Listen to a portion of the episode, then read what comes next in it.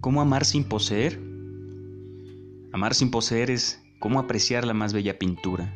Estoy aquí, ella aquí, pero no es mía, no soy de ella.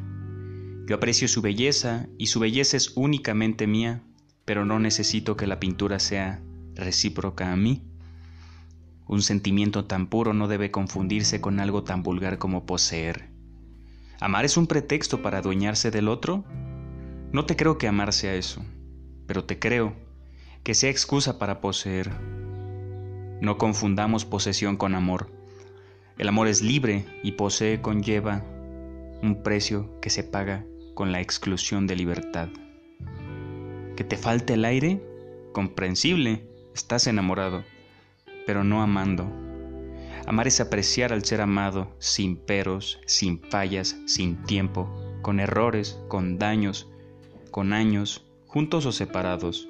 Pero cuando se ama, se mantiene ese rito que vuelve lo amado en sagrado.